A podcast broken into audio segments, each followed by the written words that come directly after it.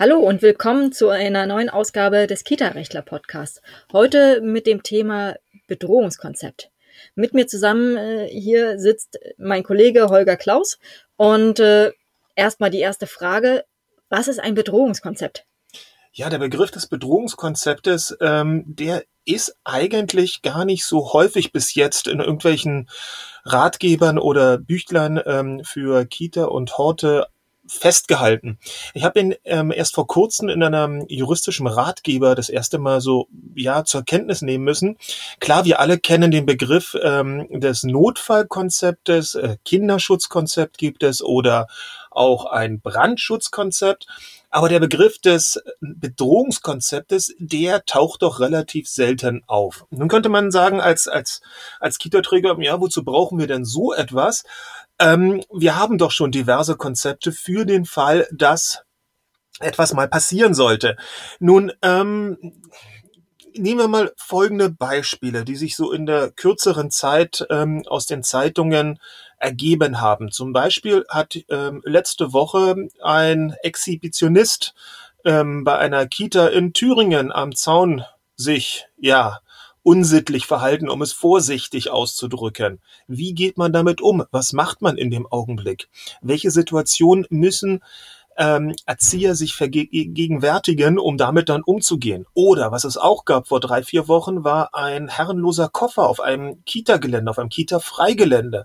Da musste die ganze Kita evakuiert werden, weil man gedacht hat, ja, yeah, was kann da drin sein? Wer weiß, vielleicht eine Bombe oder ähnliches. Das heißt, äh, das Bedrohungskonzept befasst sich nicht nur mit ähm Sachen, die irgendwie von Personen ausgehen, sondern auch mit äh, Naturkatastrophen letztendlich und mit äh, Bedrohungslagen von außerhalb, oder? Wahrscheinlich. Also der Begriff Bedrohungskonzept, da gibt's wahrscheinlich noch gar nicht genau, was da, ähm, was da, was da reingehören sollte, noch gar keine genauen Vorgaben.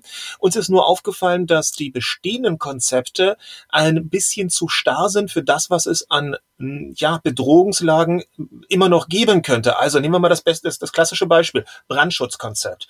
Da wird davon ausgegangen, dass es an irgendeiner Stelle im Gebäude meistens brennt, dass man einen Alarm auslöst, dann wird das gesamte Gebäude ähm, geräumt und man trifft sich draußen an dem Evakuierungspunkt, der meistens auch noch auf dem Kita-Gelände ist.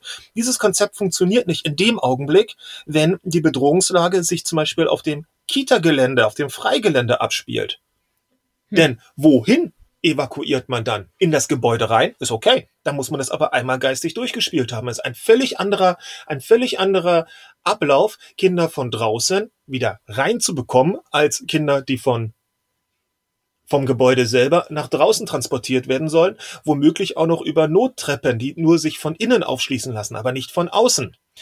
Ähm, das ist der Unterschied. Oder was nehmen wir noch als Bedrohungslage? Den herrenlosen Koffer hatten wir ja schon, ähm, wo wieder alles evakuiert werden musste. Dann haben wir die Bedrohungslage, dass draußen äh, auf dem Kita-Gelände, entweder am Zaun oder auf dem Gelände selber, wohl möglich irgendein Vater am Rumrandalieren ist und nun meint, jetzt die Erzieher bedrohen zu müssen. Etwas, was weniger in den Zeitungen steht, aber leider ähm, sehr häufig vorkommt. Das ist eine Bedrohungslage. Wie damit umgehen? Und wieder ein anderer Fall. Naja, wir haben schlimmerweise, die Zeiten sind ein bisschen härter, die Bedrohungslage, dass man sagt, Terrorismus, Kindergärten sollen wohl als weiche Ziele gelten. Ergo, wie geht man damit um? Das ist einmal zu einem Amoklauf kommen könnte. Also zumindestens müsste man sich das geistig einmal vor Augen führen, um damit ähm, im Fall der Fälle entsprechend gewappnet zu sein. Dabei muss es ja nicht unbedingt ein Amoklauf sein, zum Glück nicht sein, der die Kita selber betrifft. Es reicht schon, dass eine Gefährdungslage im Kiez um die Straßen drumherum entsteht und die Polizei sagt, alle drin bleiben, Türen, Fenster schließen. Hm nicht die Einla äh, Einrichtung äh, verlassen. Oder nehmen wir das Beispiel, ähm, ähm, in Mannheim gab es vor kurzem den riesengroßen Brand ähm, mit einer riesengroßen, ähm, im dortigen Werk, mit einer riesengroßen Rauchsäule über der Stadt. Die Anwohner sollten Türen und Fenster geschlossen halten und nicht irgendwie mit äh, der kontaminierten Luft äh, in Berührung kommen. Gleiches Beispiel hatten wir in Berlin, als in Lichtenberg eine, eine große Halle, ähm, eine große Handelshalle abgebrannt ist und eine riesen Rauchwolke über die ganze Stadt gezogen ist. Und nun ja, wer in dieser Rauchwolke ähm, ähm, seine Einrichtung hatte, der wurde seitens der Feuerwehr und Polizei gebeten, Türen und Fenster geschlossen zu halten. Und Aber dafür muss man natürlich wissen, wie man sich wann, wo genau verhalten muss, wer welche Aufgaben hat. Ja, das ist ja das Problem, ähm, was wir ja ganz häufig bei den Brandschutzkonzepten sehen ähm, beziehungsweise wo auch die Brandschutzexperten oder die Feuerwehren sagen, das ist vielleicht noch ein bisschen zu wenig. Man kann nicht ein Brandschutzkonzept auf dem Papier einmal niederschreiben oder niederschreiben lassen ähm, und dann kennen das letztendlich nur ein paar Leute in der Einrichtung, beziehungsweise die ähm, Arbeitnehmer, die Erzieher, die Beschäftigten, die neu dazukommen, werden gar nicht zeitnah unterwiesen und wissen gar nicht im Fall der Fälle, was zu tun ist. Beziehungsweise es wird zwar das Konzept, was sich toll erstmal liest, ähm, vermittelt in den Teamsitzungen. Aber wie wird's denn umgesetzt? Wie funktioniert das Ganze? Das klassische Beispiel, wie kriegt man die Kinder, die in der Krippe in der ersten Etage sind und noch nicht selbst laufen können, denn möglichst raus aus dem Gebäude, wenn eine Treppe zu bewältigen ist? Oder wie sieht's denn aus, wenn ein solcher Bedrohungsfall ähm, in der kalten Jahreszeit stattfindet. Und in Deutschland, so ist es nun mal, die kalte Jahreszeit ist die Hälfte des Jahres. Was ist bei einer Situation, wo es notwendig ist, dass das Gebäude verlassen wird, man sich an irgendeinem Sammelpunkt trifft und alle Kinder sitzen da in Strumpfhose und T-Shirt und es sind draußen, na, wie jetzt, gerade mal unfreundliche acht bis elf Grad was dann? Gibt's dafür irgendwelche Szenarien? Hat man sich das einmal durchdacht, was dann zu tun ist? Und zwar möglichst eigentlich nicht nur durchdacht, sondern eigentlich muss man es ja wahrscheinlich auch mal regelmäßig üben. Wie unterstellen wir, dass das gemacht wird? Ja, aber da ist immer doch die Frage, wenn es gemacht wird bei ähm, wunderschönem Maiwetter, aber ein solcher Fall im November stattfindet, wenn es draußen gritzig ist und so ein richtig toller Eisregen noch oben drauf kommt, dann sieht das Ganze schon wieder ein bisschen anders aus. Oder klassisch, ähm, es ist schon, es ist nachmittags und das Feuer hoffen wir nicht, bricht halt aus, wenn es schon dunkel ist. Es ist wieder was, eine andere Situation. Und da ist immer die Frage, hat man sich darüber hinreichend Gedanken gemacht? Kommen wir zurück zum Bedrohungskonzept. Wenn ich mir die, oder wenn wir uns, wir gucken uns ja immer tagtäglich ähm, deutschlandweit die entsprechenden ähm, Polizeimeldungen an und die Zeitungsartikel dazu. Aber wenn wir uns anschauen, wie häufig tatsächlich es eine Bedrohungssituation dann doch gibt, es mag statistisch jede Einrichtung vielleicht alle 50 Jahre einmal betreffen. Aber das wird auch ein Brand, bei einem Brand der Fall sein. Also wenn wir uns trotzdem anschauen, wie häufig solche Situationen entstehen, dass ein Bösewicht an einem Kita-Zaun unsittliche Sachen macht, dass irgendwo äh, herrenlose Koffer zu einer ähm, zu einem Einsatz eines Sprengstoffkommandos führen, dass tatsächlich Väter ähm, rumrandalieren und Erzieher bedrohen, weil sie jetzt meinen, ihr Kind haben zu wollen oder ähm, mit den Erziehungsstilen der Erzieher unzufrieden sind oder überhaupt ganz böse auf ihre Frau sind, Ex-Frau meistens sind. Wenn wir uns anschauen, ähm, dass es dann obendrauf noch das kommt ja vor, das kommt ja vor, lokale Gefährdungssituationen gibt, wo die Polizei sagt, alle erstmal im Haus bleiben. Amoklauf, bestes Beispiel. Terrorverdacht, zweitbestes Beispiel. Dritter Punkt, irgendwo muss eine Weltkriegsbombe womöglich ganz schnell entschärft ähm, werden. Das sind Punkte, die vielleicht statistisch noch weniger oder gleich häufig eintreffen könnten. Aber beim Brand macht sich jeder darüber Gedanken. Bei anderen Bedrohungssituationen, da wird eher vielleicht nicht so richtig drüber nachgedacht. Und naja, ganz und ehrlich, den, den bösen Vater könnten wir, den kann man immer haben. Und selbst wenn statistisch äh, möglicherweise äh, nur jede hundertste Kita-Einrichtung trifft, äh, wenn es die Einrichtung trifft und die hat kein Konzept für die Bedrohungslage oder kein Brandschutzkonzept oder was auch immer, dann ist halt erstmal ziemlich schlecht, weil sie wissen nicht, wie sie mit den Kindern, wo sie mit den Kindern hin sollen, äh, wer sich um welche äh, Kindergruppe kümmert, ähm, wann man sich wo sammelt äh, und so weiter und so fort. Und wenn das nicht geregelt ist, dann gibt's einfach nur Chaos. Genau. Und aus und, Chaos. Und im Chaos äh, ist der Fehler meistens schon vorprogrammiert. Richtig. Das hm. ist das Problem. Und deshalb sollte man eigentlich ähm, die Schutzkonzepte, sollte man die Schutzkonzepte doch wohl um den, um den Begriff der Bedrohung, der diffusen Bedrohungslage erweitern, um sich zumindest einmal Gedanken darüber zu machen, okay, das, das und das ist denkbar. Ähm, solche Situationen könnten hier vermehrt auftreffen. Also, was nehmen wir als Beispiel? Es gibt ja so, so, so, das sind ja auch ganz lokale unterschiedliche Varianten dann denkbar. Nehmen wir das Beispiel eine, eine kleine Dorfkita.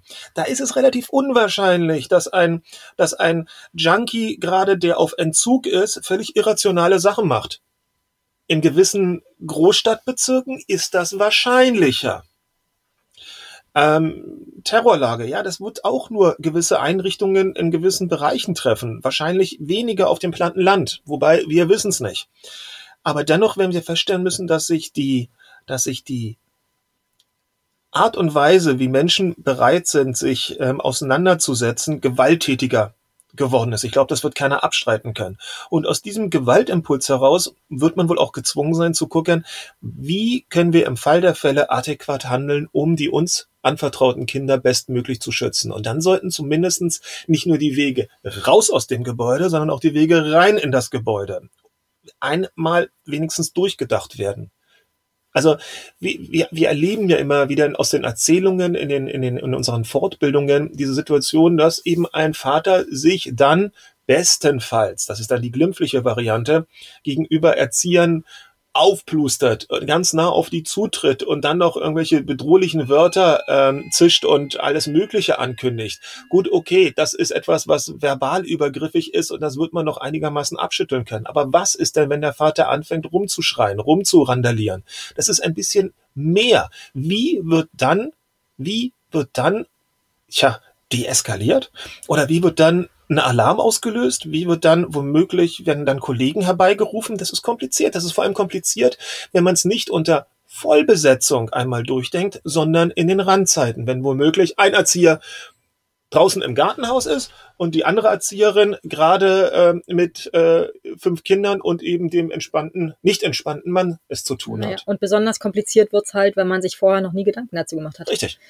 Ähm, was mir gerade noch einfällt, ähm, Bedrohungslage kann ja zum Beispiel auch bei äh, Ausflügen äh, entstehen. Zum Beispiel, oh ja, Wenn, guter Punkt. Ähm, irgendwie jemand, also gerade in Berlin haben wir das nun häufiger, ähm, dass Leute durchdrehen, ähm, die Kita-Gruppe fährt über den Alexanderplatz und dann äh, wird ein Kind geschnappt. Mhm. Wie wird Gut, das passiert reagiert? zum Glück nicht häufiger. Nein, das passiert nicht häufiger, aber auf dem Alex äh, drehen aber Leute ja, häufiger aber, durch. Wir das, nehmen wir das klassische Beispiel, was immer wieder zu sehen ist. Ich meine, jeder in Berlin, aber in Hamburg, Frankfurt ist es genauso.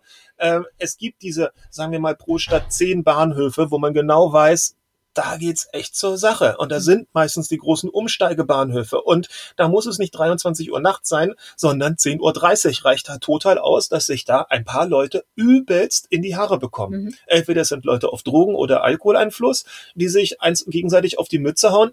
Oder, und das ist dann noch fataler, es sind Revierkämpfe von, von, von Drogenbanden. Wie wird in einer solchen Situation ja, oder äh, wahrscheinlich kann man es gar nicht vorausschauen, aber man muss es sich wenigstens einmal durchdacht haben, was dann wie es muss dann klar ist. sein, äh, wer wer ruft die Polizei, wer hält die Kinder zusammen, wer macht dieses und jenes. Ja. Also ähm, ja, so ein bisschen Planung äh, kann mhm. da nicht schaden. Mhm.